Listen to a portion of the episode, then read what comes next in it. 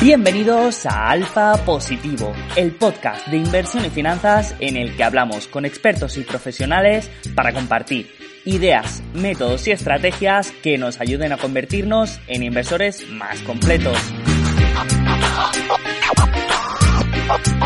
Recuerda que si estás empezando en el mundo de la inversión o quieres mejorar y conocer gente, puedes unirte a nuestra comunidad de Slack de manera gratuita. Allí podrás encontrar ideas, recursos y herramientas para ayudarte. Por último, recuerda que este contenido es puramente educativo y de entretenimiento y que en ningún momento supone una recomendación de inversión. Para más información, visita nuestra página web alfapositivo.com. Y ahora sube el volumen, ponte cómodo porque empezamos ya nuestra charla con el invitado de hoy.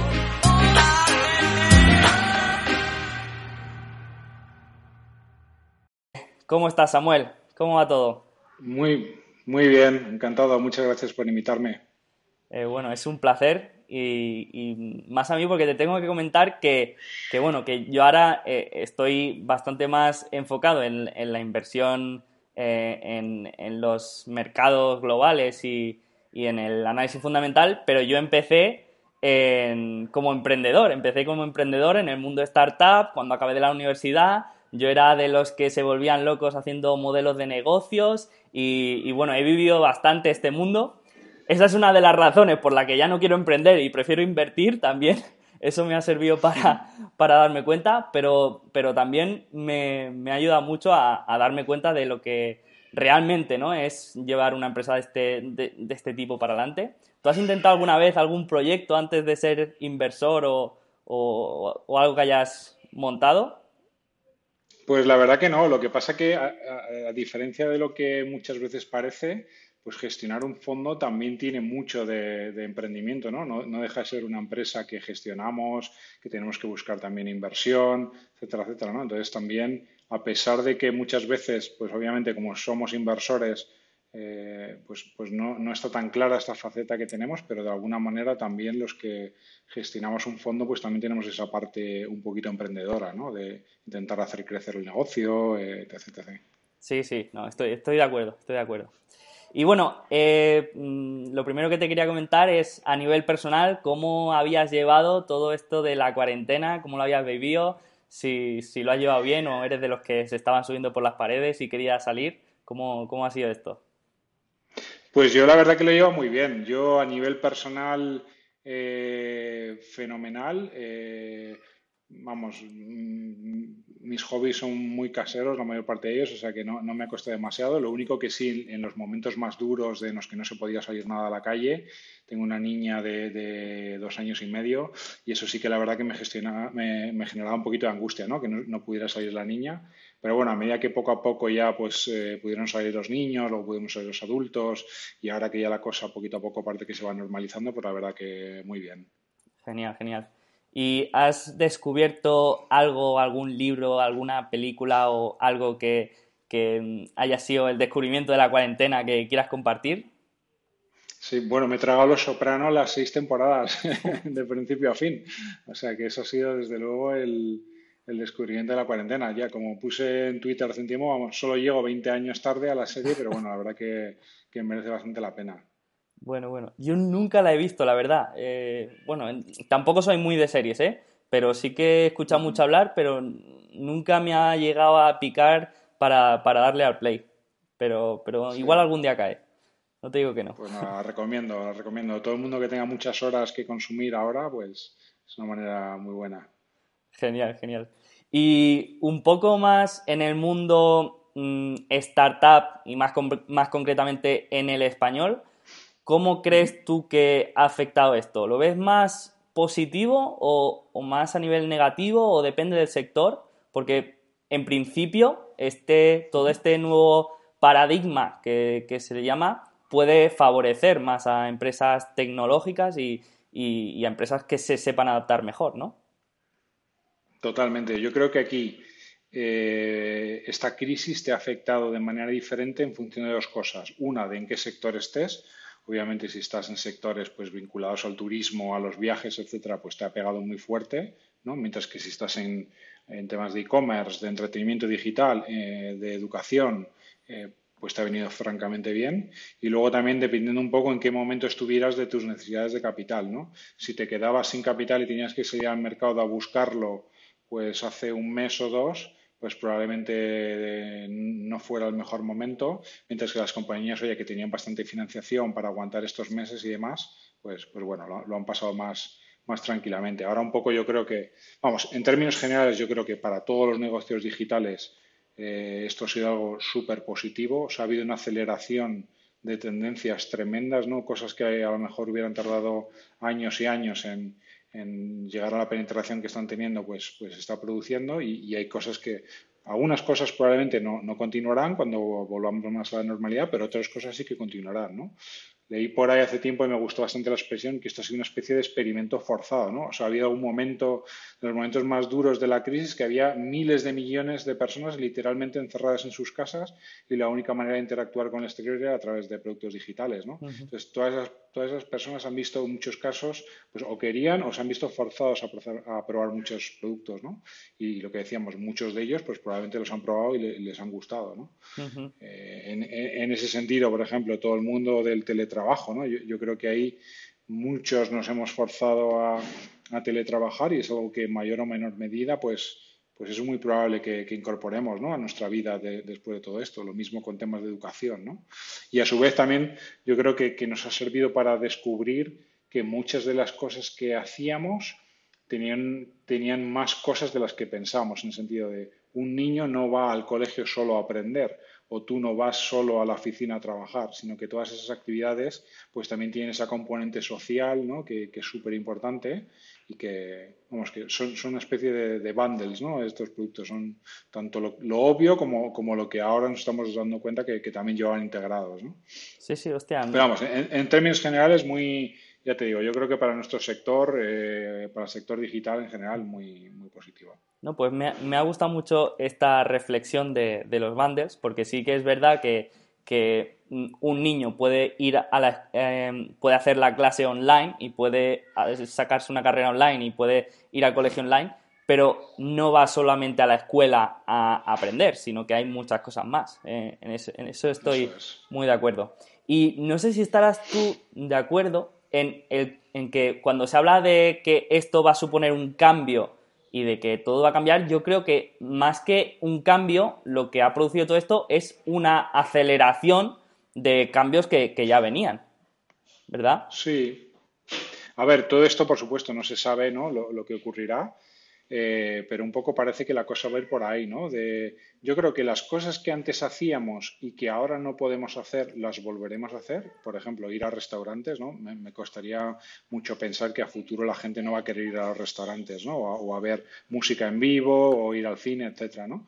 Sin embargo, yo sí que creo que hemos descubierto cosas que antes no hacíamos tanto por ejemplo, el teletrabajo, por seguir con el mismo ejemplo, que sí que a futuro vamos a seguir haciendo, ¿no? Entonces yo creo que esto es más de quizás de añadir cosas que de dejar de hacer cosas que hacíamos, ¿no? Probablemente, aunque obviamente, pues oye, el, día tiene 24 horas, ¿no? Y al final no se puede hacer todo, ¿no? Pero, pero yo creo que sí que sí que va por ahí. Mucha gente habrá descubierto.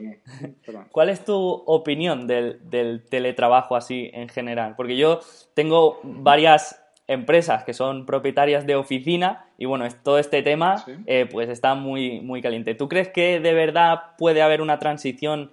Mm, a ver, obviamente muchas empresas no, pero que muchas empresas se pueden adaptar a un teletrabajo total, 100%. ¿O crees que la, la productividad no es la misma? A ver, yo creo que es difícil, ¿no? Yo creo que eso lo, veremos con el tiempo. Nosotros ya habíamos invertido en alguna compañía que era 100% remoto desde mucho antes de este tema y, claro, en su momento lo veíamos pues casi como una desventaja, ¿no? Probablemente respecto a las compañías que, tenían todos los equipos concentrados en algún sitio. Sin embargo, ahora, pues, pues fíjate, con toda esta crisis está el estar ya adaptado 100% al remoto eh, pues ha sido, ha sido bastante positivo, ¿no? A ver, yo creo que como todo en la vida tiene pros y contras, ¿no? Y, probablemente en el punto medio pues esté, esté lo óptimo, ¿no?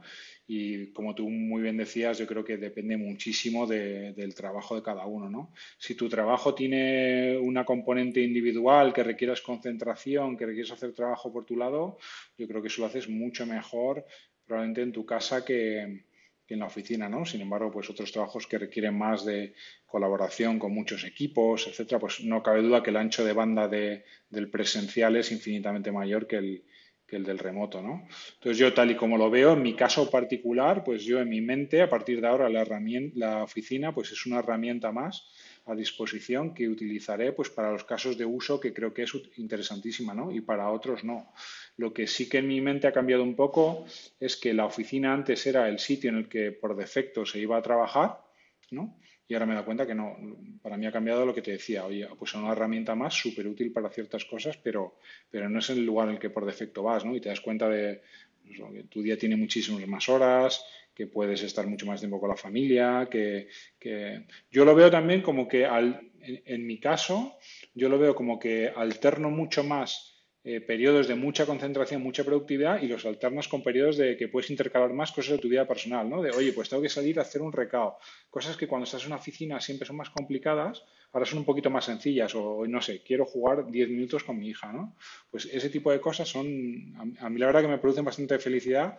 También yo creo que también depende mucho de tu personalidad, ¿no? Yo soy más bien eh, introvertido, entonces a mí realmente el contacto con, la gente eh, espero que no suene friki lo que voy a decir, ¿no? Pero es la definición de introversión, ¿no?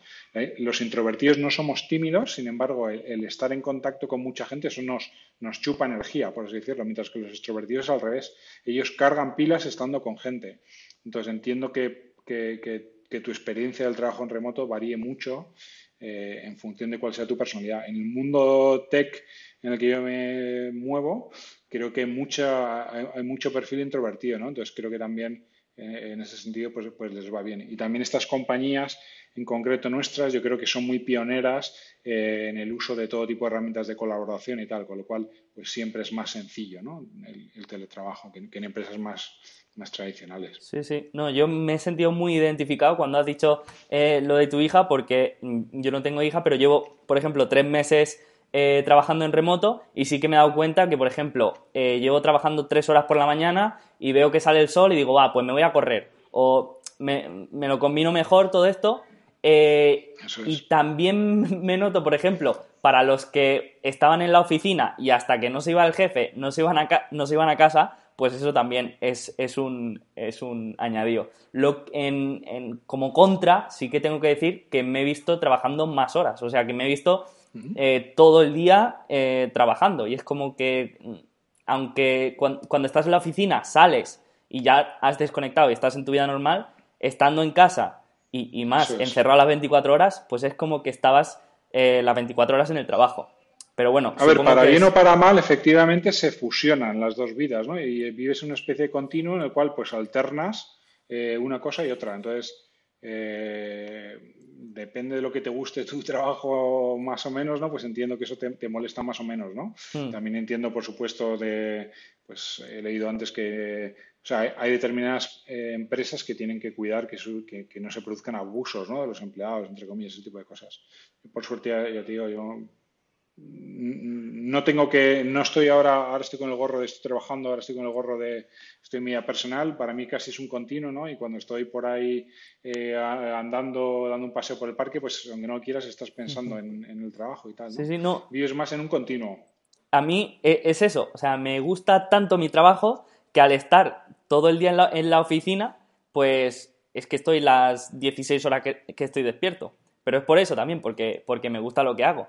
Eh, si no, me imagino pues que te, te escaquearías más o intentarías hacerlo de otra manera. Pero no, me interesa mucho saber cómo es la experiencia de, la gente del trabajo en remoto. Eh, me gusta, me gusta.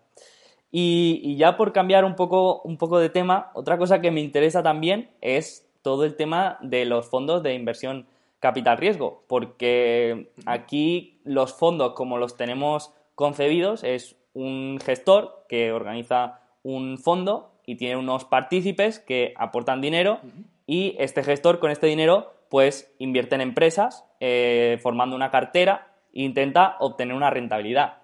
Pero en el caso de, del Venture Capital esto es un poco diferente, ¿verdad? Sí, es parecido, es diferente. Es muy similar a lo que dices. Lo que pasa es que los fondos de Venture Capital son fondos cerrados, ¿vale? Eso significa que los partícipes no pueden entrar y salir a diario como en un fondo eh, que invierta en empresas cotizadas, ¿no? sino que nosotros cada X tiempo, normalmente los ciclos son algo entre 2 y 5 años, pues sales al mercado, levantas un fondo y, lo inviertes. Y esos inversores están contigo mientras que, dure ese fondo. ¿no?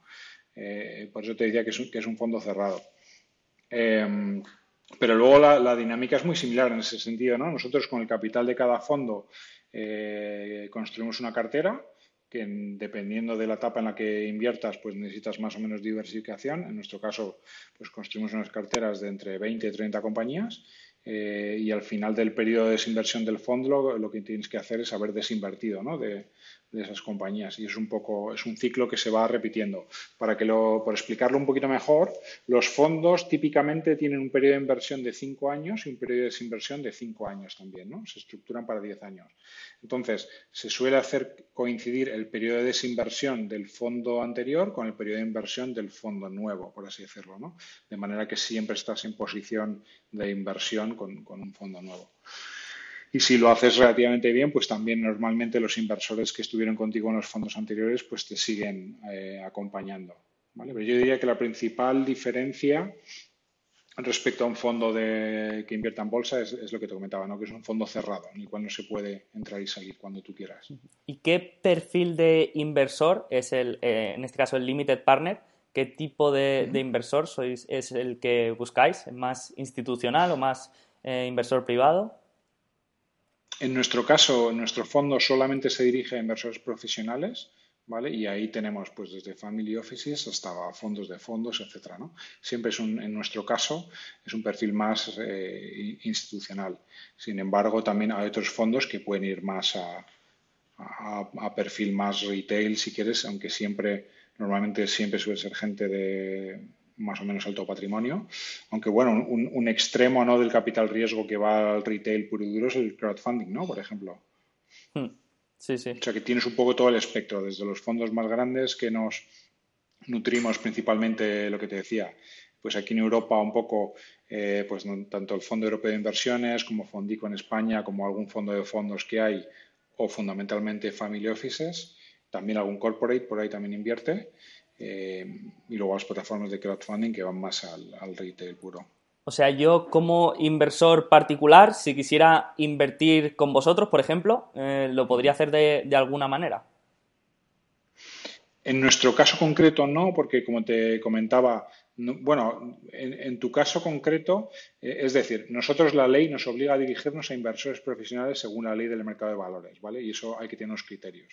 Para empezar, tienes que tener una inversión mínima de 100.000 euros y luego, además, tienes que demostrar, eh, por así decirlo, que tienes conocimientos avanzados de, instrumentos financieros, ¿no? O sea, esto es para no entre comillas, ¿no? Para no vender preferentes a las abuelitas, ¿no? Pues esto es un poco, esto es, es un, una inversión, un activo con una, una sofisticación, sofisticación más o menos elevada, pues eh, requieres inversores que, más o menos entiendan lo que están haciendo, ¿no? Entonces hay una serie de criterios. Tú, en tu caso, al dedicarte al mundo financiero, eh, si, si, si cumplieses con el tema del ticket mínimo, pues sí que te podríamos aceptar como inversor probablemente. Vale. Bueno, me parece que no lo cumplo, así que me, parece no, luego, luego ahí sí.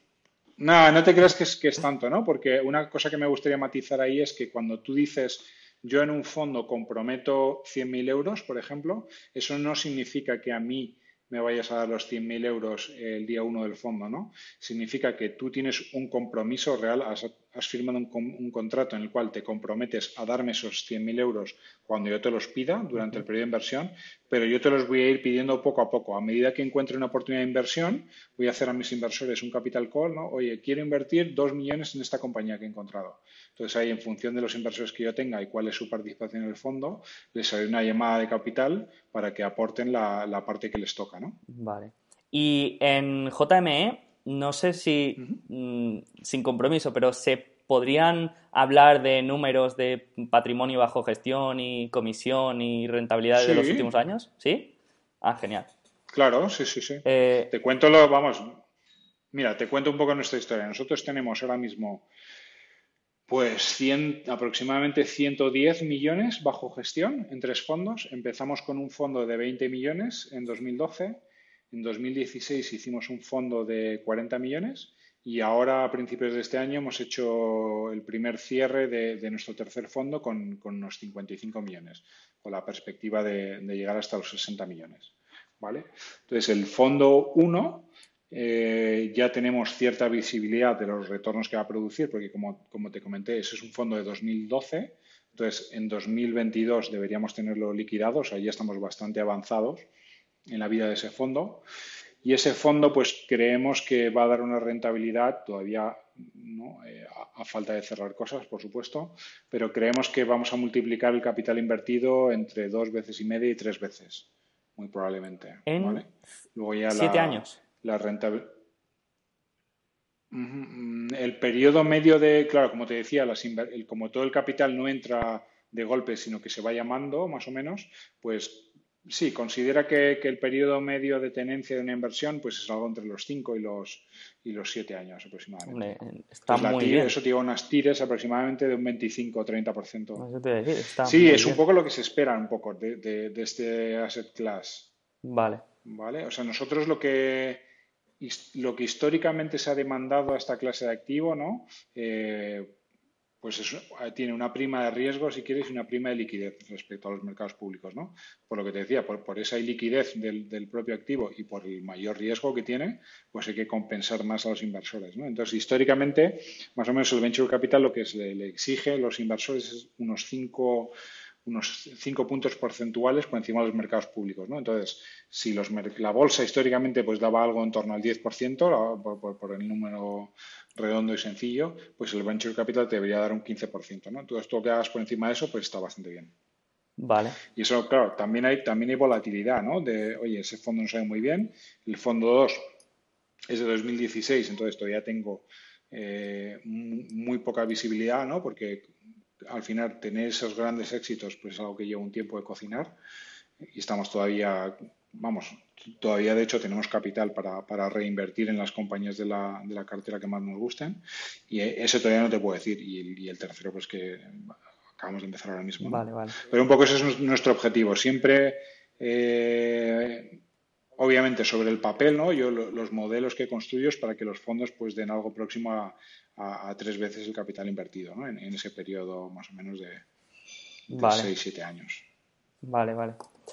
Eh, y podrías hablar un poco de la filosofía que seguís. No sé si es la misma filosofía en los tres fondos y cambia un poco eh, el, timing o es la misma y buscáis mm, eh, estilos de empresa similar. A ver, esencialmente es la misma, lo que pasa es que con el tiempo y, pues vas un poco refinando la estrategia de inversión y también un poco pues leyendo el mercado, ¿no? Cómo, cómo se va moviendo. Nosotros nos especializamos en compañías de base tecnológica en las primeras etapas, ¿vale? Y, fundamentalmente localizadas en España. Esos son nuestros. Al final tienes eh, tres variables sobre las que elegir, ¿no? Que son sector, etapa y geografía. Nosotros fijamos la geografía y la etapa y dejamos libre el, sector, ¿vale? Porque si, si, impusieses las tres restricciones, al final no tendrías eh, deal flow suficiente. Tu universo de inversión sería demasiado estrecho, ¿no? Y no podrías eh, seleccionar las mejores compañías. Entonces, así es más o menos como se estructura este mundo. Entonces, nosotros, como te decía, somos inversores generalistas, siempre dentro del mundo tech, ¿vale? Eh, eso quiere decir, para que se entienda, fundamentalmente compañías de software e Internet. Eh, aunque también, vamos, eso haremos a lo mejor un 70-80% del capital lo destinamos ahí, a lo mejor otro 10% a compañías un poco más deep tech, si quieres, o sea, más compañías que, cuya diferenciación principal es la propia tecnología y otro 10% wildcards, ¿no? De, oye, encuentro una compañía que, no se ajusta a lo mejor a priori a lo que yo buscaba, pero oye, tiene eh, unos fundamentales tan chulos y un perfil de retorno tan interesante que al final la, podemos hacer. En cuanto a geografía, pues invertimos 90% te diría en España y un 10% fuera, que ese 10% fuera pues puede ser o españoles por el mundo típicamente, ¿no? Un español que se va a Estados Unidos y aún así levantar capital al principio pues por su network y tal le, es más, más sencillo llegar a nosotros o también pues compañías europeas que se quieren expandir a España o lo que sea, buscan un socio local, pues también es otra, otro caso ¿no? de los que hacemos. Vale. ¿Y cómo llegan las empresas a vuestro radar? ¿Se, aproximan ellas o estáis vosotros en, continua búsqueda o es más en, congresos de, startups donde se presentan? ¿Cómo, ¿Cómo, funciona un poco esto? Pues esto al final, al llevar nosotros pues casi ya 10 años en el mercado, ¿no? tiene una cierta experiencia, pues nos llega mucho inbound, ¿vale? Casi todas las compañías, o sea, nosotros al ser también generalistas, alguna vez nos interesamos por algún tipo de sector y, somos proactivos, ¿no? Buscando compañías de algún tipo, pero, pero no suele ser el caso, ¿no? Porque un poco nuestra filosofía es que los emprendedores son mucho mejores que nosotros a la hora de detectar eh, pues esos puntos en blanco, ¿no? El mercado, ¿no? Eh, entonces, somos más pasivos en ese sentido. Preferimos mucho más eh, que, los que, los emprendedores vengan a nosotros y nos digan, mira, he descubierto este secreto eh, que nadie ha visto antes o que antes no se podía hacer porque la tecnología no existía o porque la sociedad no estaba en ese punto, lo que sea. Y, así es como funcionamos. Entonces, nosotros lo que intentamos hacer es, eh, pues obviamente tenemos un network ¿no? de nuestros emprendedores, otros inversores, etcétera, que nos refieren oportunidades de inversión. y luego, por supuesto, pues también intentamos construir una, una marca ¿no? y, dar a conocer nuestra propuesta de valor a los, emprendedores. ¿no? Por ejemplo, yo escribo una, newsletter eh, semanal pues que tiene una, tiene una cierta audiencia. ¿no? Eh, estamos activos en redes sociales, eh, etcétera. ¿no? Luego, pues cada vez que se habla del sector del venture capital en España, en un periódico, en lo que sea, también es importante estar ahí. ¿no? Lo que queremos es, al final, nuestro objetivo es posicionarnos en la mente de los mejores emprendedores españoles que digan, oye, cuando yo quiero ir por el camino del venture capital, que, para empezar, no todas las compañías deberían ir por ahí, de hecho, la inmensa minoría de las compañías deberían ir por la ruta del venture capital, pero cuando quieran ir por ahí, pues nosotros estemos en, eh, su cabeza ¿no? y, quieran quieran trabajar con nosotros. ¿Por Al final esto es, es muy diferente, fíjate, Tú que trabajas en invirtiendo en mercados públicos, yo creo que esto es la diferencia esencial, ¿no? De, para empezar aquí, el universo de inversión te lo construyes tú, o sea, tú tienes que, eh, el acceso es muy importante, ¿no? Tú lo que quieres es que los mejores emprendedores vengan a hablar contigo, porque no necesariamente ves todas las compañías en las que se puede invertir. Y luego quieres que te elijan, además, ¿no? Pues las compañías muy buenas, los emprendedores muy buenos, pues muchas veces hay, hay competencia, ¿no? Hay más inversores que quieren entrar que, el dinero que ellos quieren en ese momento levantar, ¿no? Entonces, eh, en esas situaciones lo que quieres es que te elijan a ti. Vale, vale. Eh, entonces, ya te digo, es un, es un juego de acceso y de, y de tener al final eh, la mejor propuesta de valor para los emprendedores. Al final somos una empresa de servicios a emprendedores, si quieres. Vale, vale. Es que mm, cada, cada frase que dicen me salen 20 preguntas más, pero eh, eh, te quería preguntar porque has dicho que la minoría de las, de las startups deberían elegir el camino del venture capital. No he entendido eso, ¿por qué?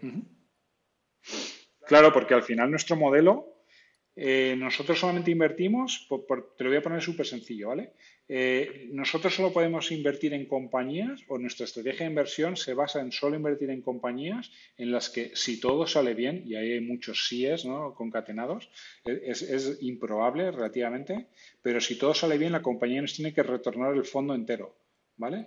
Entonces, si tuviéramos un fondo de 50 millones, y nosotros ten en cuenta que siempre tenemos participaciones minoritarias, ¿vale? Nosotros compramos eh, entre el 10 y el 20% máximo de, de, las compañías, ¿no? Y además luego nos vamos diluyendo probablemente. Entonces, para que yo invierta en una compañía y que esa compañía me retorne el fondo, yo aspiro a tener el 10% de una compañía que se venda por 500 millones o el 20% de una compañía que se venda por 250 millones.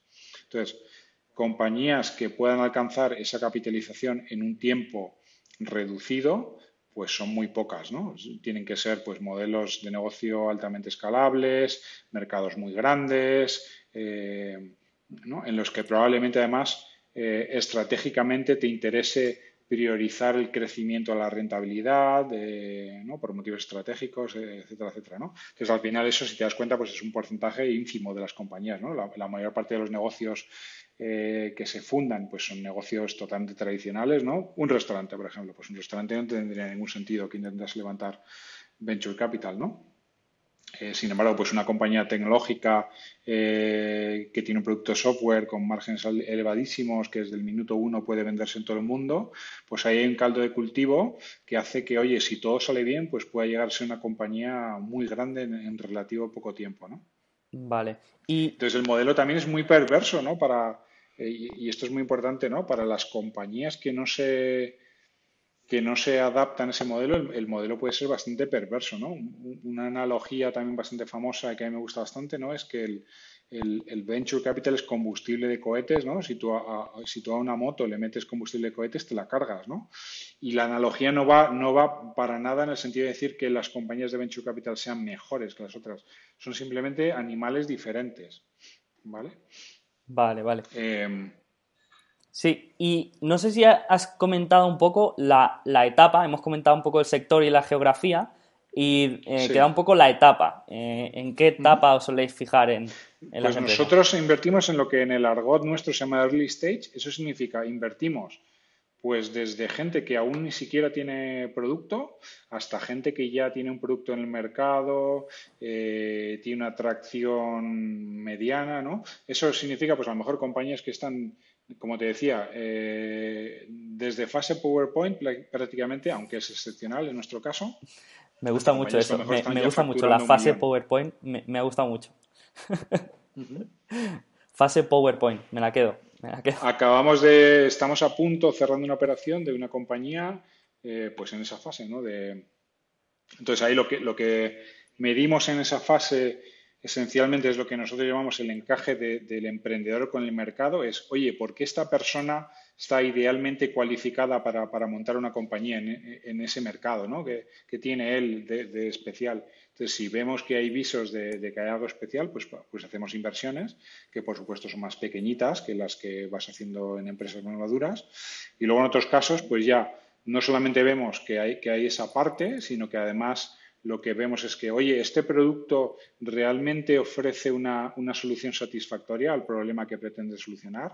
Y una vez que tenemos eso es, oye, el, modelo de negocio tiene visos de funcionar y, tienen los canales de adquisición de clientes eh, que les permiten adquirir dichos clientes de manera económica para que todo el modelo funcione. Eso es un poco las, las preguntas en las que, que nosotros nos hacemos y en las fases en las que nosotros invertimos.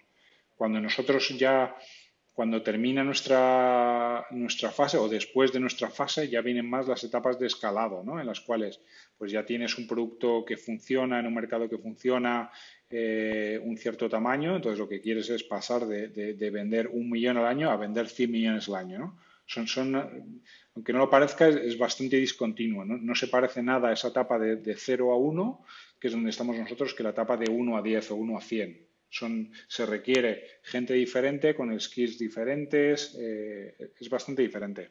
Vale. Y después, en relación a los exits, ¿no tenéis la posibilidad de, si tenéis una empresa con mucha convicción, que sabéis que tiene mucho potencial a futuro, de mantenerla, aunque ya haya pasado su fase de, crecimiento y en la que estáis más especializados, pero que decir, es que esta no la podemos soltar no os ha pasado nunca. O... No, claro, o sea, nosotros, nosotros, nosotros invertimos, entramos, mejor dicho, en las compañías.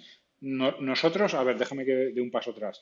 Nosotros, nuestra, nuestro estilo de inversión es muy eh, darwinista, si quieres. Nosotros hacemos muchas apuestas diferentes y, a pesar de que no me gusta la palabra apuesta, ¿no? De, al final apoyamos a, equipos haciendo cosas que, que, se juegan la vida, les va la vida en lo que hacen, ¿no? Entonces me parece un poco irrespetuoso de apuesta, pero bueno, se entiende. Hacemos 20, 30 apuestas en compañías a sabiendas de que muchas de ellas van a fallar, porque lo que hacen, por definición, es difícil. Es algo innovador que nadie ha hecho antes, entonces las probabilidades de que alguna de las hipótesis que tú tienes cuando empiezas pues sean falsas, pues, pues son elevadas. ¿no? Entonces lo que hacemos es, oye, sembramos con poquito dinero muchas compañías y en aquellas que van yendo bien, pues vas aumentando tu exposición a ellas, ¿no? Vas cogiendo más y más posición. Es la manera en la que, en la que funciona. Entonces nosotros, lo que te he comentado antes, es la etapa en la que entramos en las compañías, pero luego efectivamente nos reservamos más capital para ir invirtiendo más en aquellas compañías que van yendo mejor. ¿Vale? Y en esas etapas growth que yo te comentaba, nosotros seguimos invirtiendo dinero.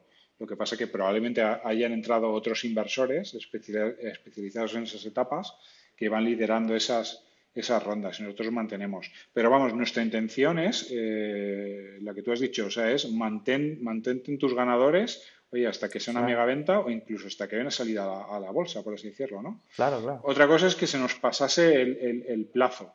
Eh, después de los 10 años de, de estar en la compañía, pues ahí tendríamos que ir a los inversores y pedirles permiso, ¿no? Decimos, oye, señores, ¿qué hacemos? Tenemos esta compañía, eh, hay varias alternativas ahí, ¿no? Tenemos un más móvil. Distribuir. Eso es. ¿Qué queréis hacer? ¿Nos damos una prórroga de un año o dos años más a ver qué pasa con esta compañía o si la liquidamos en la mejor forma?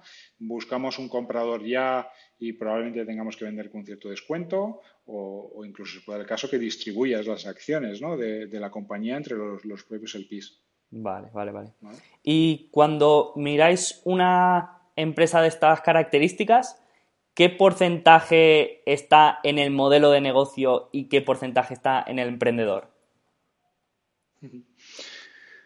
Cuanto más temprana es la inversión, mucho más peso tiene el emprendedor, pero yo te diría que al final, mm, de lo poco que he aprendido en este tiempo es que los emprendedores es, es el todo, ¿no? O sea, al final los VCs por mucho que digamos, lo que nosotros sabemos hacer es invertir, o sabemos o, no sabemos, intentamos es invertir en emprendedores, ¿vale? O sea, es imposible que nosotros llegamos a tener eh, el conocimiento que los emprendedores tienen de, sus mercados, de sus estrategias, de sus competidores, etcétera. Entonces, al final, lo que haces es intentar seleccionar gente que crees que tiene eh, determinadas características y, apoyarles a muerte en, todo lo que puedas. ¿no? Eso es, simplificándolo lo máximo posible, nuestro trabajo es invertir en buenos emprendedores. obviamente también, efectivamente, además de eso, pues miramos sobre todo que, los mercados sean aparentemente grandes, y digo aparentemente grandes porque es súper difícil, ¿no? En muchos casos. O, son ejercicios ¿no? de, estos de Excel que, sale lo que tú quieres que salga, ¿no? De, yo, en, mi caso personal, no, le otorgo mucho, mucho valor, la verdad, a las estimaciones de mercado, porque históricamente, además, se ha demostrado que, que, muchos mercados que a priori pueden parecer pequeños, ¿no? Pues Uber empieza, oye, eh, haciendo eh, coches black cars con conductores privados, ¿no? parecía que estaba en el mercado de las limusinas, si quieres, y luego resulta que, que, pueden sustituir hasta que la gente, hasta la propiedad de un coche, ¿no? O sea, sabes por dónde empiezas, pero no sabes dónde terminas. Y precisamente los buenos emprendedores son aquellos que saben buscar esa opcionalidad continua, e ir expandiéndose y entrando en nuevos mercados. Y el modelo de negocio sí que es importante, ¿no? También, también verlo. Pero, pero lo dicho, es lo mismo. En el fondo todo es tan líquido, todo es tan cambiante, que tú entres en una compañía hoy con unas expectativas y, todo cambia tan rápido que, al final lo único que puedes hacer es, oye, tener el mejor piloto posible en la compañía y estar en, algo que, tenga avisos de, de ser interesante y, y ir navegando eso. No, no, al, final importa tanto el piloto como, el coche de, Fórmula 1. Sí, sí. Eh, has mencionado lo de los Excel. Eh, por curiosidad, ¿no te pasa que en todos los Excel que te, que te presentan todos generan beneficio a partir del año 3? ¿O es cosa mía?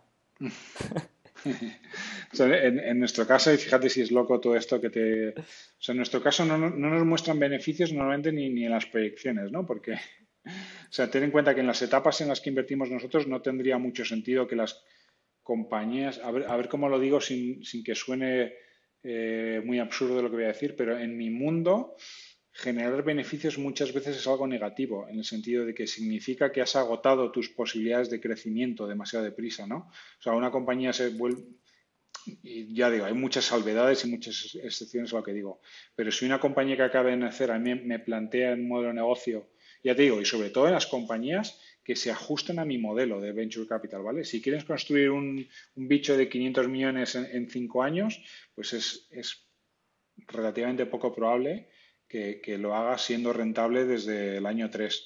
Eh, aunque luego, oye, también debo decir que los mega hits, los Googles, los Facebooks del mundo, eh, esas compañías levantaron mucho menos dinero de lo que parece y fueron rentables mucho antes de lo que parece. Pero no es la, no vamos a hacer de las super excepciones tampoco la, norma, ¿no? Vale. Entonces, no, pero sí, sí que veo cosas, eh, las cosas que más me... Yo no le otorgo ningún valor al Excel y, al Business Plan. Creo que es, eh, hay una frase por ahí, ¿no? De la, planificación, o sea, el ejercicio de hacer la, la modelización y la planificación es valioso en sí mismo, el resultado no vale para nada. No, no, no, vale para nada las proyecciones que hagas, los números a los que llegues, pero sí que es muy valioso, creo, identificar, oye, cuáles son las palancas, cuáles son los drivers fundamentales de, esto, de este negocio, aquí voy a tener que incidir, tal. Ya el resultado que salga de poner ahí numeritos que desconoces y, estires hacia la derecha la fórmula en Excel no, me vale para nada, ¿no?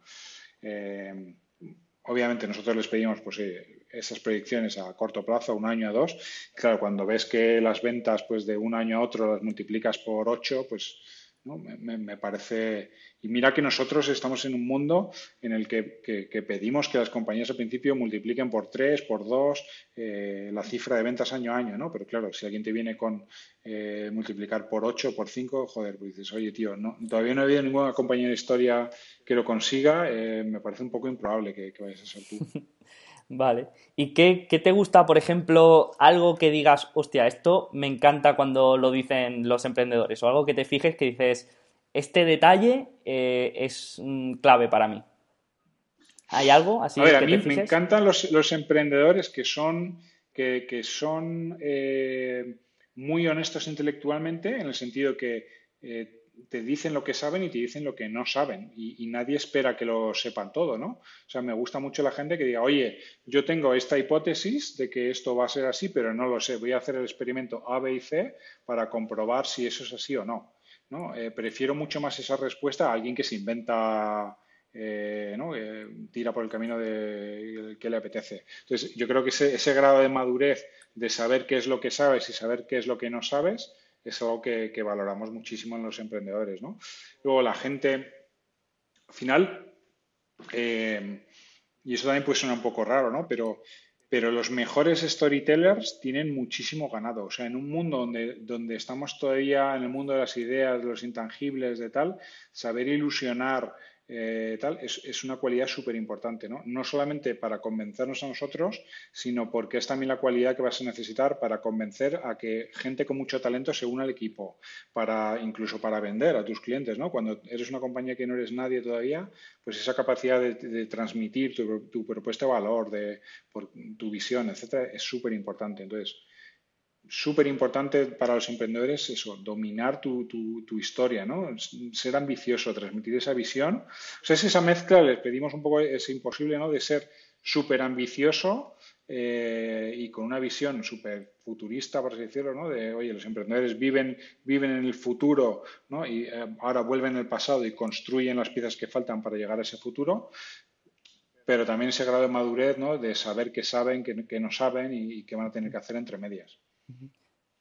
Y respecto a modelos de negocio, a mí me vuelve loco las compañías, eh, una compañía que tú conoces como por ejemplo Genially, ¿no? las compañías que tienen mucho crecimiento orgánico, eh, me vuelven loco, ¿no? Porque, oye, cuando tienes una compañía en la cual adquieres muchos clientes nuevos gratis, pues que solo te pueden ocurrir buenas cosas, ¿no? Eh, entonces a mí e, ese tipo de cosas son las que me, me ponen las, las, las, orejas así como un Doberman, ¿no? Y, eh, me llama muchísimo la atención, pero vamos, como esas muchas otras, ¿no? Es un poco anecdótico. Bueno, ya que has mencionado Genially, eh, ¿podrías comentar alguna de las empresas que, tenéis en el fondo? ¿Alguna quizás de la que más, en la que más peso tengáis o que tengas más fresca o que sea más interesante?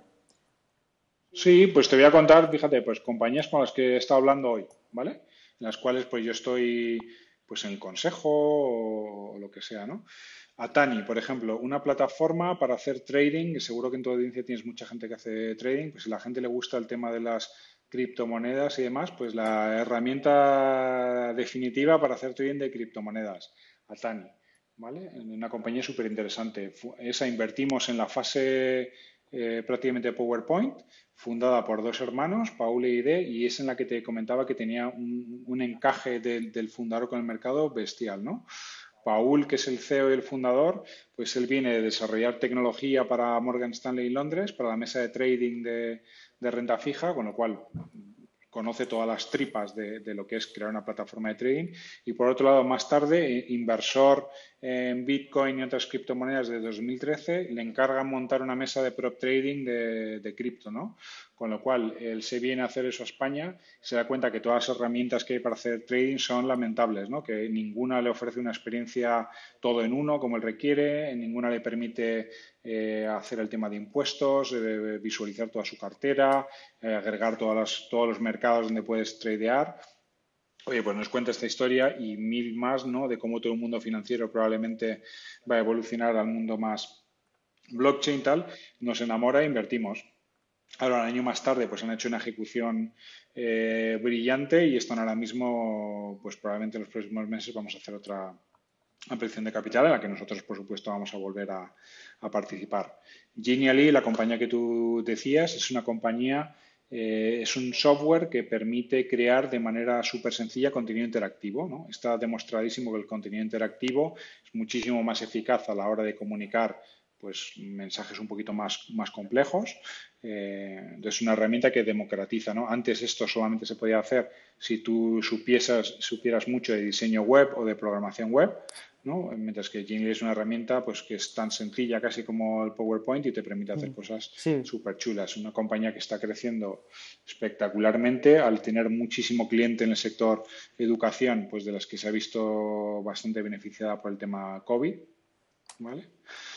Otra compañía que hace otra cosa muy diferente, que está esta mañana el consejo, Smart Protection. Es una compañía que lo que hace es te protege tus activos digitales a ver cómo explico, te protege tu marca en Internet, ¿vale?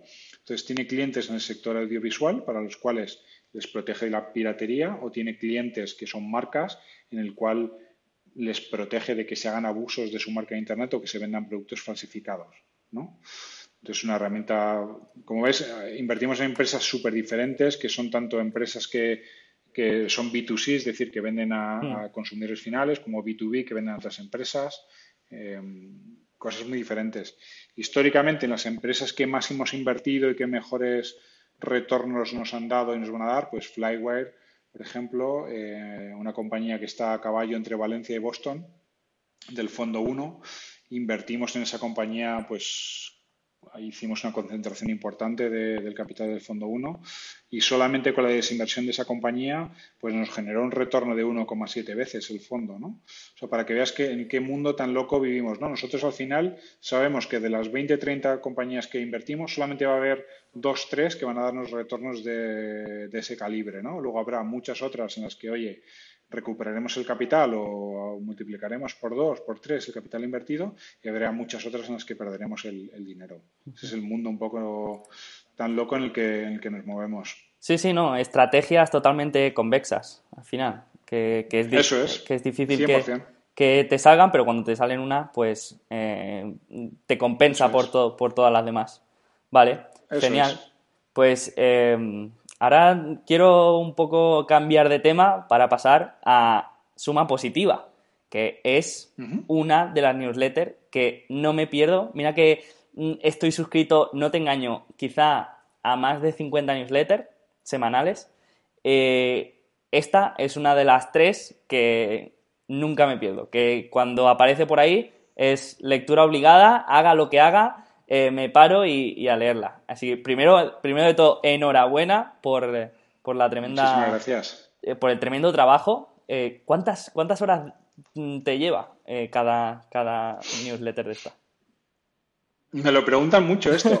Eh, pues, pues varía un montón, la verdad. Eh, a ver, y un poco haciendo el chiste, ¿no? Esto es un poco como el consultor, ¿no? De, oye, ¿por qué me cobras 10.000 euros la hora? Pues es por la, por la hora que está contigo y por los 20 años antes, ¿no? De, de estar formándome y aprendiendo, ¿no? Pues esto es un poco lo mismo.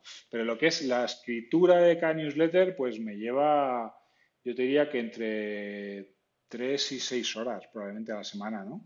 Vale, vale. Sí que me lleva y vamos eh, es una cosa que, hago fundamentalmente por mí, ¿no? Porque al final creo que no hay mejor cosa para, aprender de algo que, escribir sobre ello. Y vamos, me sorprendo cada día de muchos temas eh, sobre los cuales creo que tengo un cierto conocimiento. Te pones a escribir y te das cuenta de cuántas lagunas mentales tienes, ¿no? De cómo a veces no, no conectan bien unos pensamientos con otros y tal.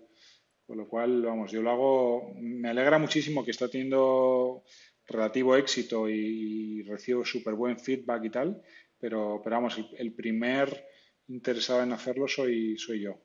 No, no, pues eh, mi más sincera enhorabuena Y, también, para los que no la conozcan, que seréis pocos, os dejaremos el, enlace aquí en la descripción del, episodio también para que os suscribáis, porque, porque bueno, ya veréis que, a la que leáis una os daréis cuenta que es, un, un, lujazo.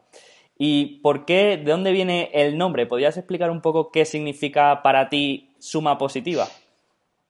Sí, a ver, es un poco, es un nombre que viene de la, de la teoría de juegos, ¿no? Eh, tú en la teoría de juegos tienes los juegos de suma negativa, si quieres, eh, los juegos de suma cero y los juegos de suma positiva, ¿vale?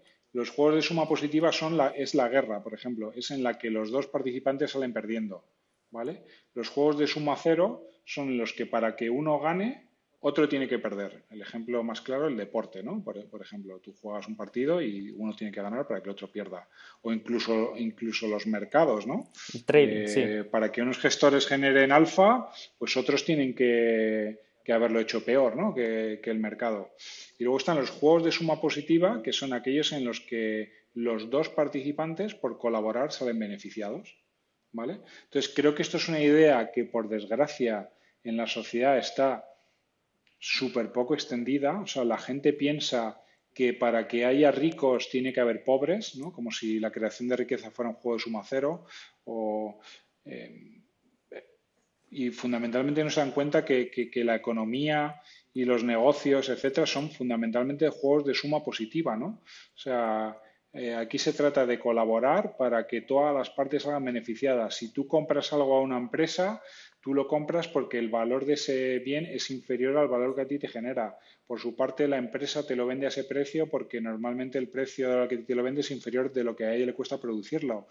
Y además está pagando salarios a sus trabajadores y generando beneficios para sus accionistas, que eso a su vez se retroalimenta en, otro tipo de cosas. Entonces, creo que los negocios, las empresas, la creación de valor es el, es el último juego de el, último no, el, juego de suma positiva más importante y me encantaría que la gente dejase de, este mundo que vivimos, ¿no? de la política, de los unos contra los otros, solamente hablamos de cómo repartir la tarta, ¿no? cuando cuando todos deberíamos preocuparnos en, cómo hacer crecer la tarta, ¿no? que, es de lo que esencialmente va eh, la economía. Yo, mi, mujer a veces eh, incluso se sorprende cuando yo a mi hija le digo, tengo que trabajar, eh, recuerdo que tiene dos años, ¿no? y me dice, ¿qué es trabajar? digo, oye, pues trabajar es yo ayudo a otras personas a hacer algo y gracias a eso me dan dinero y con el dinero compras otras cosas. O sea, creo que muchas veces se nos ha, o sea, hemos perdido mm, la noción más fundamental de lo que hacemos, que trabajar no es otra cosa que, hacer algo por los demás, ¿no? Tú haces algo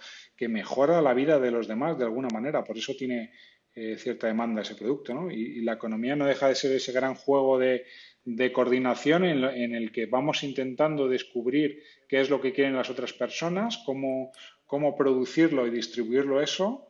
Eh, y a su vez tú como, como, persona pues intentas lo mismo, ¿no? ¿Cuáles son tus habilidades, cómo, cómo venderlas y gracias a eso pues mejorar tu, tu, tu forma de vida, ¿no? Entonces creo que esa, esa, esa mentalidad mm, está perdidísima en la, en la, sociedad y por eso creo que si hay una idea que, que, me gustaría hacer avanzar en el mundo es esa, ¿no? De, oye, todo esto de eh, las empresas, los empresarios, tal, lo que hacen es simplemente mejorar la vida de todo el mundo. Hostia, pues eh, me ha encantado tu definición. Es la, la, vez que mejor mm, lo he entendido y que mejor eh, se ha transmitido, yo creo. Eh, de hecho, lo voy a guardar este clip luego, pero, pero me ha encantado. No sé si conoces el, el libro de Non-Zero de, de, Robert Wright, si no me equivoco. bueno, pues es, es, el libro, es la Biblia de esto de, de, de la suma positiva. Ya, también te lo dejaré por aquí en, la descripción porque es a mí me encantó este libro eh, es muy bueno. Eh, de los artículos o no sé cómo le, dices eh, em, de, la, de la newsletter ¿cuál, cuál es el que con el que más orgulloso te has sentido o el que el que cuando lo acabaste dijiste mm, este me ha quedado a ver, todos me imagino que tienen algo, pero alguno en especial. No sabría decirte. También mi mujer se ríe mucho de mí porque cada semana le digo, mira, esta semana he escrito el mejor artículo de, la newsletter. Este es el que lo va a reventar, tal. Y luego, oye, a veces eh, funcionan mejor, funcionan peor, ¿no? Eh, no sabría decirte. Sí sabría decirte un poco eh, cuáles han tenido más, más audiencia, etcétera. Eso sí que tengo una ligera idea de, de cuáles han ido muy bien. Por ejemplo, uno en el que hablé de la cláusula de liquidación preferente, pues, pues llegó a tener, tiene más de 10.000 lecturas. uno que también hablé un poco de cómo se crea eh, la maquinaria de ventas para un negocio B2B en su día tuvo también muy buena acogida. Los dos últimos que he escrito un poco hablando de cuál es el viaje que siguen las startups desde que se crean hasta, esa etapa un poco más growth, que es cómo, cómo trocear ese viaje en etapas, que se espera un poco de cada una de esas etapas, también ha funcionado muy bien. Em, pues veo que, los que los que más funcionan son los más técnicos, ¿no? Sí, sí, hay un poco de... Eh, sí, la verdad que sí. Eh, cuando hablas de cosas un poco más generalistas, pues yo creo que ya ahí, no sé, pues la gente puede que, esté más cansada, ¿no? O, haya leído cosas más similares, etcétera. Mientras que cuando me centro más en cosas más, más propias, pues a lo mejor eh, hay menos contenido de este estilo y llama más la atención pues sí, pues eh, eso tiene... Sobre todo que, claro, te, tiene que te hable un insider ¿no? de algo, pues siempre es interesante, ¿no? Sí, sí, sí, tal cual, sí que tiene mucha lógica. A mí quizá, ahora, ahora lo estaba pensando y tengo aquí eh, la lista delante, quizá mm, también me costaría mucho decidir, pero me gustó mucho el de, el de los sistemas complejos, porque es algo que, que llevo bastante tiempo así leyendo y curioseando mucho y me gustó mucho como, lo describiste. Bueno, total, o sea, si me preguntas a mí cuáles son los temas que más me interesan, a mí, eh, como para profundizar más y aprender más yo, todo lo que tenga que ver efectivamente con sistemas complejos. Luego hay dos bastante relacionados con esos, que son los del secreto del éxito, hmm. ¿vale? Que a pesar de que, no, que tiene un título de libro de autoayuda, pero realmente de, lo que habla es de la creación de power laws, etcétera, ¿no? De cuáles son las dinámicas que llevan a que productos semejantes pues, pues tengan éxitos muy diferentes en el mercado, que está súper relacionado con el tema de sistemas complejos. Esos son los que probablemente a mí más he disfrutado escribiéndolos, ¿no? Porque me interesa muchísimo el tema y es un cambio de mentalidad también. Eh, es un framework, ¿no? Es, como la, es una pastilla de estas de Matrix que, que, cuando te la tomas ves el, el mundo bastante diferente, ¿no?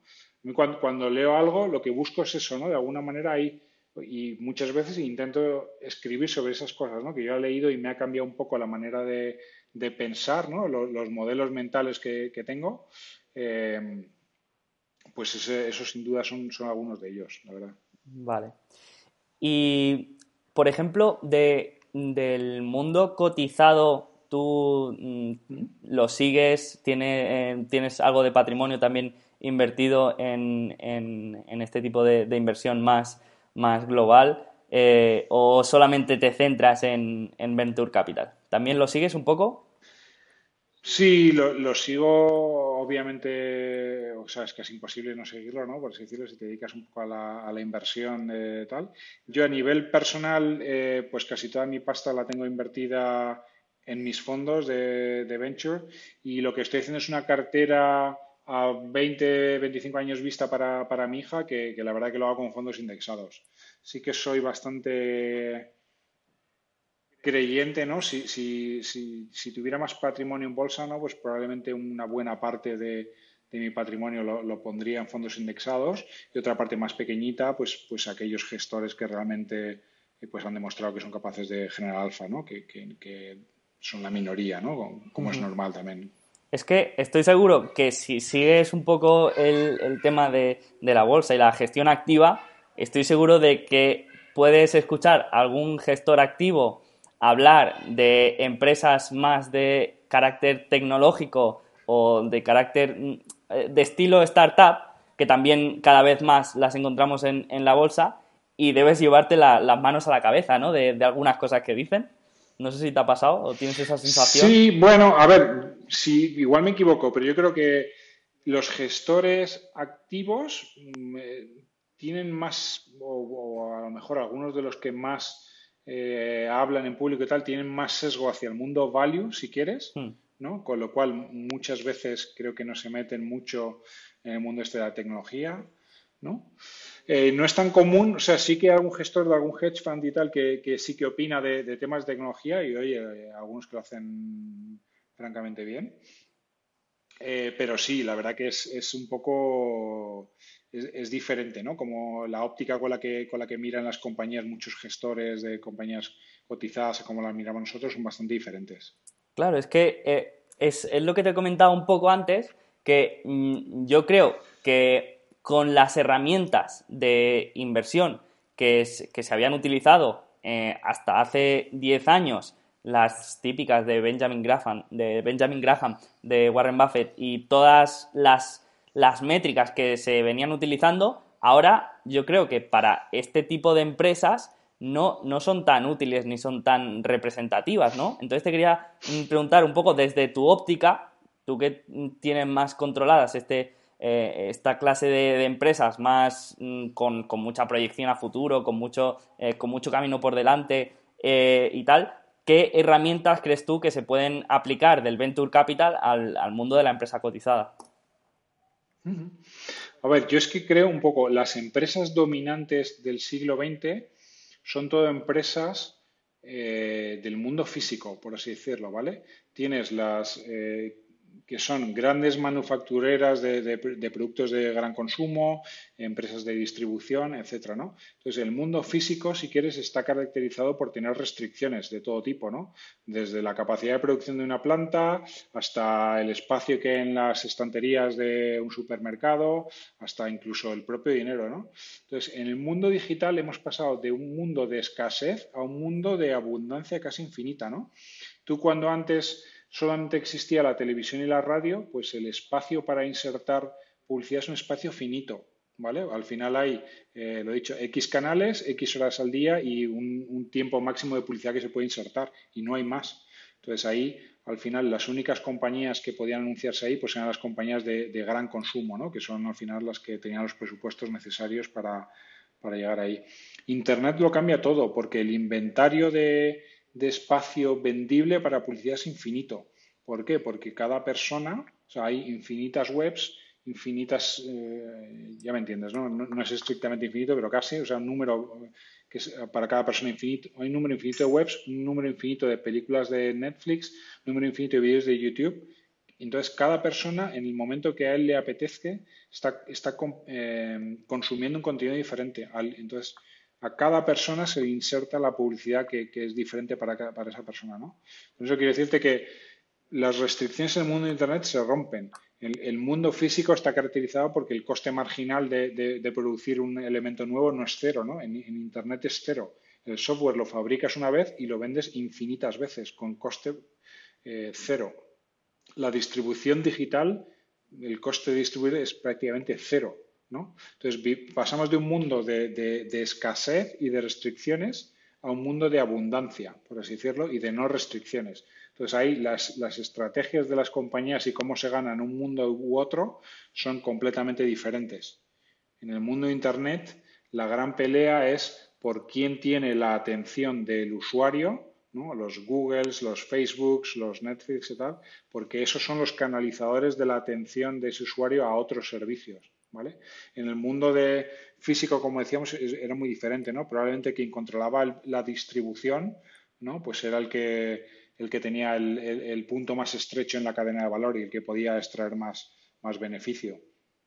Eh, y una vez quitado todo este rollo filosófico ¿no? que, te he contado de, la abundancia y la, y la, tal, pero, pero sí que es importante en el sentido de que creo que los múltiplos que se pagan por compañías tecnológicas pueden ser muy diferentes a los múltiplos que se pagan por compañías industriales por varios motivos. Uno, por lo que te he comentado, porque la escala a la que pueden llegar y, esa capacidad global de distribución, ese coste marginal cero, etcétera, es algo que no existe en las compañías industriales. Y luego, la contabilidad está también diseñada para esas compañías del siglo XX, no para las compañías del siglo XXI, ¿no? O sea, la, contabilidad funciona relativamente bien cuando tienes un, negocio con mucho activo físico, cuando inviertes en CAPEX, todo eso se va amortizando, etcétera, etcétera. Ten en cuenta que ahora las, grandes compañías digitales, sus principales gastos barra inversiones son salarios de programadores para desarrollar software, parte de eso lo capitalizas y te lo llevas al balance, eh, pero otra parte no. Y un gasto importantísimo en captación de usuarios. Todo eso son gastos, a pesar de que es una inversión, ¿no? Porque inversión, digamos que es eh, una salida de caja hoy que te va a generar muchos ingresos a futuro, ¿no? Entonces, adquirir un usuario que va a estar contigo, un cliente que va a estar contigo varios años, es una inversión que haces hoy y que recogerás en los años siguientes, ¿no? Entonces, por cómo está hecha la contabilidad, si tú inviertes en marketing online un millón de euros cada mes, eso va a ir a tu, a, tu P&L ¿no? Y, va a decrementar tu beneficio. Mientras que si estuvieras invirtiendo en una planta industrial, ¿no? eso no pasaría por tu P&L. Por eso los beneficios de una compañía, o sea, sí, lo que es el P&L de, de, una compañía tecnológica puede ser, puede ser peor aparentemente que el, que el de una compañía industrial, aunque el cash flow sea muy superior probablemente, ¿no? Entonces ahí tienes por qué los PERS de las compañías tecnológicas a veces son tan locos, ¿no? Eso unido a que compañías a escala, o sea, pero del tipo de Salesforce, ¿no? una compañía de, creo que capitaliza 150 billions, que sigue creciendo a tasas del 30 y 40% anuales, ¿no? Tú, imagínate, o sea, es, comprensible de alguna manera que, que, no tenga nada que ver que los múltiplos que pagas por una compañía de, de ferrocarriles, ¿no? Que crece al 3%. Eh, anual.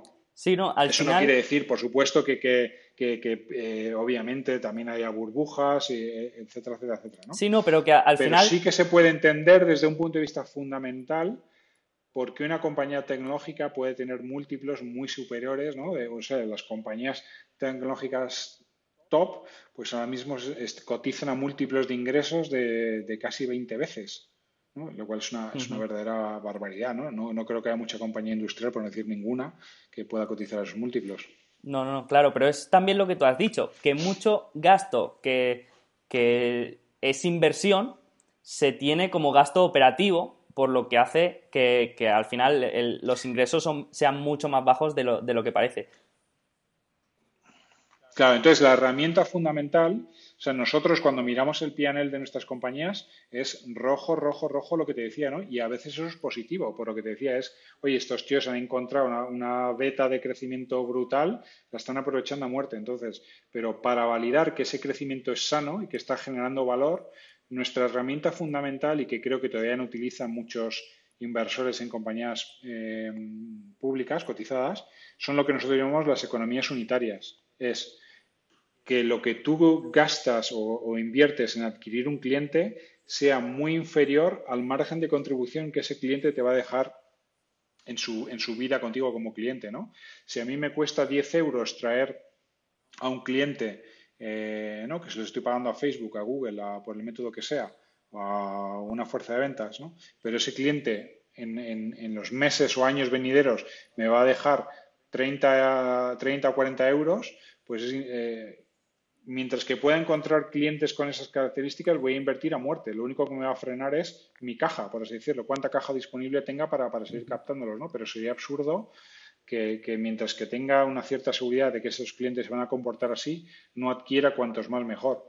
No digamos ya si tu estrategia además te invita a hacerlo. Es decir, si tú quieres generar efectos de red, si tú quieres generar economías de escala, si tú quieres generar costes de cambio, hay un premio súper importante al primer player que llegue a escala entonces hay que sacrificar muchas veces rentabilidad por, ser el primero, el primer. O sea, es una, un error común pensar que el, first to market, o sea, eh, el, first mover advantage, ¿no? La, ventaja del primero que llega al mercado, eso, no vale para nada. La ventaja real es el primer player que llega a escala. ¿no? El primer player que llega a escala y ha conseguido crear una ventaja competitiva sostenible, ¿no? la, que toque eh, en cada caso ese es el tío que gala. Entonces, en esa pelea es en la que estamos los, los ¿no? Por eso te decía que además del modelo de negocio, el tamaño del mercado o tal, también hay razones estratégicas por las cuales a veces conviene una compañía pisar mucho el acelerador. Y la herramienta que nosotros utilizamos, volviendo al punto anterior, para medir si se está creciendo valor, si se está creando valor, a pesar de que el PNL sea muy rojo, es, es fundamentalmente el tema de las economías unitarias. Oye, es cada cliente nuevo que estás trayendo te, está, te va a generar un, margen de contribución que es muy superior al coste de traerlo. Creo que esa, ese nivel de granularidad de, cada cliente pues es la manera de, contrastar cuánto valor estás, estás eh, creando. Sí, sí, sí. a mí también me, cambió eh, de manera brutal cuando entendí esto de, de las unit economics, que, que, era decir, bueno, ¿qué más me da que una empresa esté perdiendo dinero si lo que le cuesta adquirir un cliente es una unidad económica y obtiene tres de cada cliente? Entonces me da igual que ahora esté perdiendo dinero si, si esta métrica unitaria pues me, da estos valores. Y, cuando entiendes realmente eso, y, tú, y yo te, he leído que hablas bastante sobre, sobre esta métrica y cómo, y cómo también todos los movimientos de la empresa también ves cómo afecta a, esta métrica al final. O sea que cuando la entiendes bien, pues la veo muy, muy útil. Claro, al final, efectivamente, esa métrica luego eh, fundamentalmente el lifetime value, ¿no? Es lo que decíamos, cuánto margen me deja un cliente conmigo. Pues ahí te, da pistas de cuáles son las palancas en las que tienes que trabajar. Eh, ¿no? Pues oye, mejora tus márgenes, una, cosa un poco obvia, ¿no? Claro, pero si subes el precio, probablemente ese tío eh, eh, te cueste más convertirlo, te subirá el coste de captación. Ah, y probablemente ese tío eh, pues esté menos tiempo contigo, ¿no? La retención sea peor. al final ah, hay que dominar ahí unas cuantas variables que son las que yo creo que capturan fenomenal la esencia de cualquier negocio, que nosotros de traer clientes y ese cliente eh, que te deje un, retorno, ¿no? Al final yo creo que casi cualquier negocio se puede reducir a eso. Entender bien esas palancas, cómo influir en ellas y tal, pues, pues es de lo más valioso que, que se puede, se puede hacer.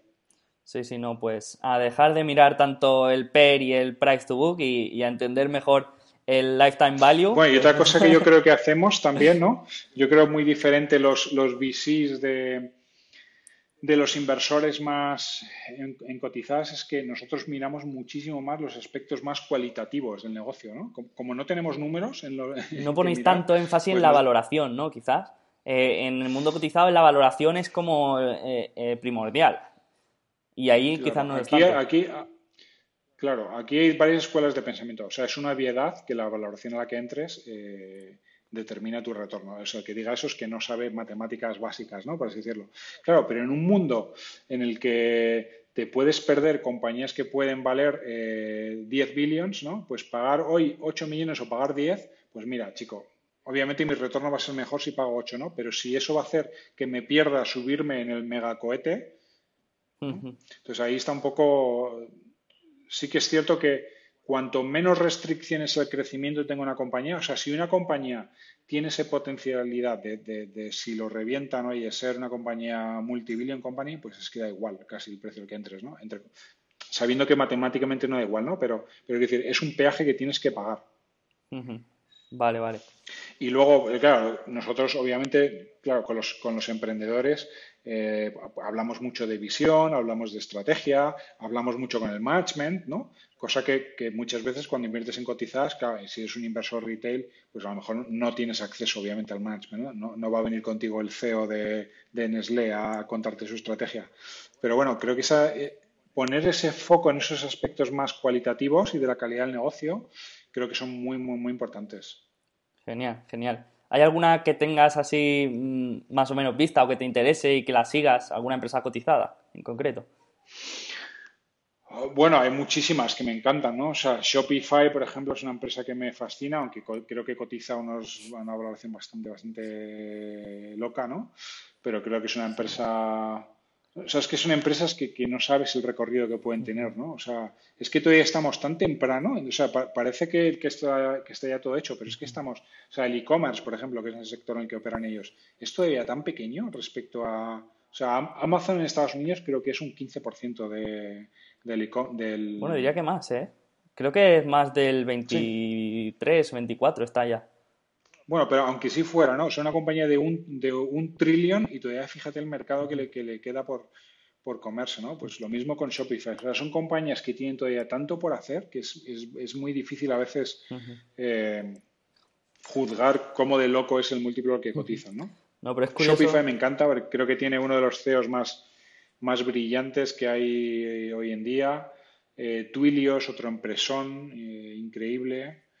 Eh, pionera en el mundo este de las APIs, ¿no? Y eh, bueno, Stripe no es pública, pero el día que sea pública creo que será probablemente de las mejores compañías que existan. Mm. Eh, Eh, pero es, es, curioso el caso de Shopify, que, que eh, ha llegado a un punto de valoración ya que están emitiendo acciones y recaudando dinero cuando tienen una de las mejores liquideces que, de la liquidez que hay en el mercado. Y aún así tienen una valoración, mm. valoración tan alta que dicen, pues vamos a, a vender más acciones. Y es, es, muy curioso, es muy curioso este caso, sí, sí. Vale, eh, pues si te parece, pasamos a una de las partes que más le gusta a la audiencia, que es eh, un pequeño cuestionario de, Esta vez me he pasado de, algunas preguntas, me parece que son 13 14 preguntas cortas pero, pero rápidas, que es lo único que, que hay preparado en la charla y que, y que bueno, que algunas mm, a lo mejor te tienes que mojar un poco, pero tienes un comodín por si alguna te la quieres saltar, ¿vale? Pero son respuestas cortas, ¿vale? Dale. Dale, dale. Bueno, lo primero que miras cuando enciendes el ordenador. El correo. Vale. Una bandera roja de desinversión inmediata, aunque en tu caso es más complicado la desinversión inmediata, pero algo que digas, mm, hay que salir de aquí. Necesito pensar. Eh, problemas con los socios. ¿Problemas entre ellos? Sí. Vale, vale. Asignatura que más odiabas en la carrera. En la carrera, las de electrónica. Yo soy ingeniero de teleco. Vale. Una startup que te, que te gustaría dirigir si te dieran a elegir. Una que me gustaría dirigir a mí. Sí. cualquiera de las que he invertido yo me encantaría no dirigir, pero ser la mano derecha de alguno de los CEOs. Vale el primer libro que leíste dos veces? Ostras. ¿No te creas que soy yo mucho de leer dos veces? Bueno, pues me, vale el... Eh, probablemente este... Sí, dime. Probablemente este que te comentaba, el de, fórmula, el, en el que baso los artículos del secreto del éxito. Vale. ¿Mayor error de omisión? ¿Alguna que se haya escapado que la tuvierais ahí y al final no apretasteis el botón. Muchas. Eh, Cabify, por decirte alguna. Globo. Eh, yo creo que esas son así las principales. Sí, sí, estas son bastante monstruos ya. Sí. Vale. ¿El blog que más has leído en toda tu vida? El blog que más he leído en toda mi vida. Mm. El de Shane Paris, no me sale el nombre. Farnham eh, Street. Farnham Street. Vale. Una herramienta sin la que no podrías vivir. Twitter. Un referente. Mi ídolo es, Buffett, por, muy diferente que sea. Pero la manera que tiene su vocación de profesor y la simplicidad con la que destila todo es, la mejor prueba del nivel de, maestría al que ha llegado, ¿no? De conocimiento de los temas. Hostia, no, me lo esperaba. Me gusta, me gusta. Vale. ¿Quién te gustaría que gobernara tu país? ¿Un economista, un psicólogo o un filósofo? Ostras. eh, es que economista tenemos uno ahora y mira cómo estamos, ¿no? Eh, pues probablemente un filósofo, ¿no? Creo que el mundo que vivimos ahora tan complejo y tal, no sé, seguro que... O sea, los psicólogos, ya sabes lo que dicen, ¿no? Que es una ciencia un poco soft, que no hay mucha replicabilidad, aunque a mí me, encanta, me apasiona la psicología. Creo que al final la inversión es psicología. Eh, pero no sé si un psicólogo está preparado para los retos del mundo. No sé, psicólogo, un filósofo, por decir algo. Vale. Uno... Por si me está escuchando. ¿Qué es filósofo? Un objeto que te haya mejorado la vida. El iPhone 6 eh, Plus. Es el cacharro que más disfruto en mi vida. Una newsletter que leas sí o sí cada semana. Eh, Deal Flow de Jaime Novoa. Lo que menos te gusta de tu trabajo. Cuando tenemos que dar, por ejemplo, cuando hemos invertido en una compañía y en algún momento dado decidimos no invertir más eh, y eso puede a veces generar algún problema a la compañía, es horrible. Vale. Comentario típico cuando le dices a alguien a lo que te dedicas. Uf, eh, eh, lo, que, lo que ellos me dicen a mí. Sí. Cuando tú le dices a alguien, me dedico a ser inversor en Venture Capital, ¿qué te suelen decir? Wow, eh, qué chulo. Sí, oh. la gente se. Yo me bueno, o no lo entienden, yo creo que principalmente no se entiende, o el que lo entiende un poquillo le, suele parecer eh, que esto es una vida de jugar al golf y de glamour y de tal, y luego ya me gustaría que viera la realidad. Yo me esperaba la respuesta de, pues yo tengo una idea de negocio. Ah, también. ¿También es recurrente? Sí, sí, sí. Vale, y la última, ¿qué es lo que más te ha sorprendido este año? Joder, pues voy a ser poco original, ¿no? Pero, joder, lo del COVID, ¿no? No, creo que nadie se lo imaginara. Nunca me imaginé que podríamos llegar a una situación así. ¿Eras de los que lo subestimó cuando ya estaba aquí? Pues te voy a ser muy sincero. Si te soy sincero, sí. O sea, antes de que estuviera así, sobre todo cuando estaban en China, tal, yo decía, joder, estos de los medios de comunicación siempre les gusta hacer de todo un escándalo y tal, y luego fíjate que equivocadísimo está. Sí, sí, pues ya somos dos, ya somos dos. Vale, pues si quieres pasamos a las preguntas que nos han dejado los asistentes, ¿vale? Eh, Venga, la, perfecto. La primera nos la deja Jesús y pregunta, ¿en base a qué estimáis si un modelo de negocio es realmente escalable? Si puedes dar algún ejemplo, mejor. Muchas gracias. A ver, escalable lo que significa estrictamente es que los gastos no suben en, proporción a los ingresos, ¿vale? O sea, nosotros buscamos eso. Pues el software es el ejemplo mm, más claro, ¿no? Eh, y un software que distribuyas por Internet, pues más todavía, ¿no? lo que hemos dicho, el software lo fabricas una vez, eh, lo vendes infinitas veces. Es un poco falso lo que te digo, porque obviamente hay que estar continuamente haciendo actualizaciones, etcétera, ¿no? Pero bueno, ese es el, modelo escalable por, excelencia, un marketplace, ¿no? Uber, por ejemplo, eh, es un modelo infinitamente escalable, ¿no? Obviamente tiene sus dificultades, que captar eh, los conductores, que captar clientes, etcétera, pero el modelo en sí es muy escalable. O, vamos a hacerlo de otra manera, ¿qué modelo de negocio no es escalable? Una peluquería.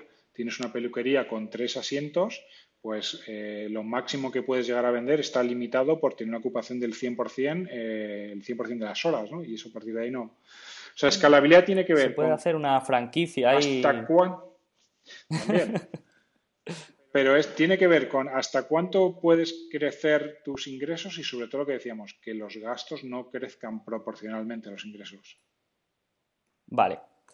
Pues pasamos a la siguiente que preguntan qué tipo de empresas tecnológicas crees que se podrán beneficiar más del entorno post-COVID. Sí, lo hemos comentado un poco antes. Yo creo que los ganadores más obvios son el e-commerce, eh, la educación digital, eh, por supuesto, sectores ultra regulados que no se hubieran movido jamás, la telemedicina, etcétera, ¿no? Pues para todos estos sectores, y la educación también, ¿no? Sectores que ahora, pues eso, han pegado un acelerón de digitalización, de burocracia, eh, etcétera, etcétera, que, que, hubiera necesitado años. Vale. Y la última, eh, nos preguntan si crees que son sostenibles las valoraciones como las de Zoom que mm, son 30 veces eh, el valor de la empresa sobre ventas en los próximos 12 meses o 117, 117 veces eh, el valor de la empresa sobre EBITDA o como Tesla, que son 7 veces el valor de la empresa sobre, sobre ventas. A ver, no, conozco ninguna compañía en detalle, con lo cual todo lo que diga es un poco cuñado, ¿no? Pero lo dicho, ¿no? Pues hoy Zoom, eh, por ejemplo, es un arquetipo de empresas, de una cosa que escribí además hace poco en el blog, ¿no? Es que ya la, la, empresa tecnológica definitiva es la que es B2B y B2C a la vez. Zoom, por ejemplo, ¿no? Pues ahora hemos visto que, no solamente la contratan empresas, sino que muchas personas a nivel eh, personal pues también la han contratado, ¿no? Entonces ya, pues imagínate eh, cómo se amplía tu mercado y, qué potencial tienes ahí. Eh, no, no sabría decir, no sabría decir. Vale, pues ahora sí que ya la última nos la hace Arnau y pregunta si, tienes una checklist para invertir o una lista de factores que, tienen que cumplir sí o sí las, las compañías. A ver, reducido, simplificado mucho es, y por este orden de importancia, es equipo, producto, mercado. Sencillo, ¿no? Vale. Luego dentro de, obviamente, de cada categoría, pues hay muchas. De todas maneras, el que tenga curiosidad, eh, publicamos hace poco cuál es nuestra estrategia de inversión y en la cual eh, creo que definimos bastante nuestros criterios de inversión. No es un checklist, pero se parece. Seguro que a alguno le decepciona un poco porque hay cosas que son bastante cualitativas, ¿no? Pero, pero yo creo que da una idea bastante aproximada de qué buscamos en las compañías en las que invertimos. Vale si quieres luego eh, me lo pasas y también lo dejaré en la descripción del vídeo para, que, para que todo el mundo lo vea, que seguro que es muy interesante. Vale, pues Samuel, me ha encantado. Eh, un montón de cosas aquí para, para, apuntar, para volver a ver y para, para repasar. Nada, yo me lo he pasado genial también, muchas gracias. ¿Hay planes, algún plan para futuro? ¿Algo que, que tengas pensado para los próximos días? ¿Alguna novedad? Nada, nada, nada, nada así muy excitante, la verdad. Genial. Pues bueno, pues Samuel, muchísimas gracias por estar aquí con nosotros. Eh, me ha encantado. Así que bueno, te deseo toda la suerte tanto en lo personal como en lo profesional, con, en el fondo, con, con las empresas y todo. Así que mucha suerte en todo y muchísimas gracias. Gracias a ti.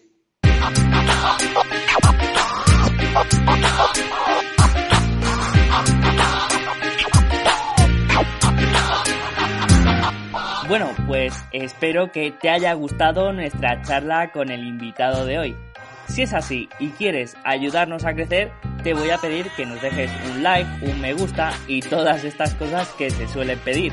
Y si tienes alguna propuesta o sugerencia para este podcast, también se agradece. Nada más, aquí lo dejamos. Muchas gracias por estar ahí y muy buen fin de semana.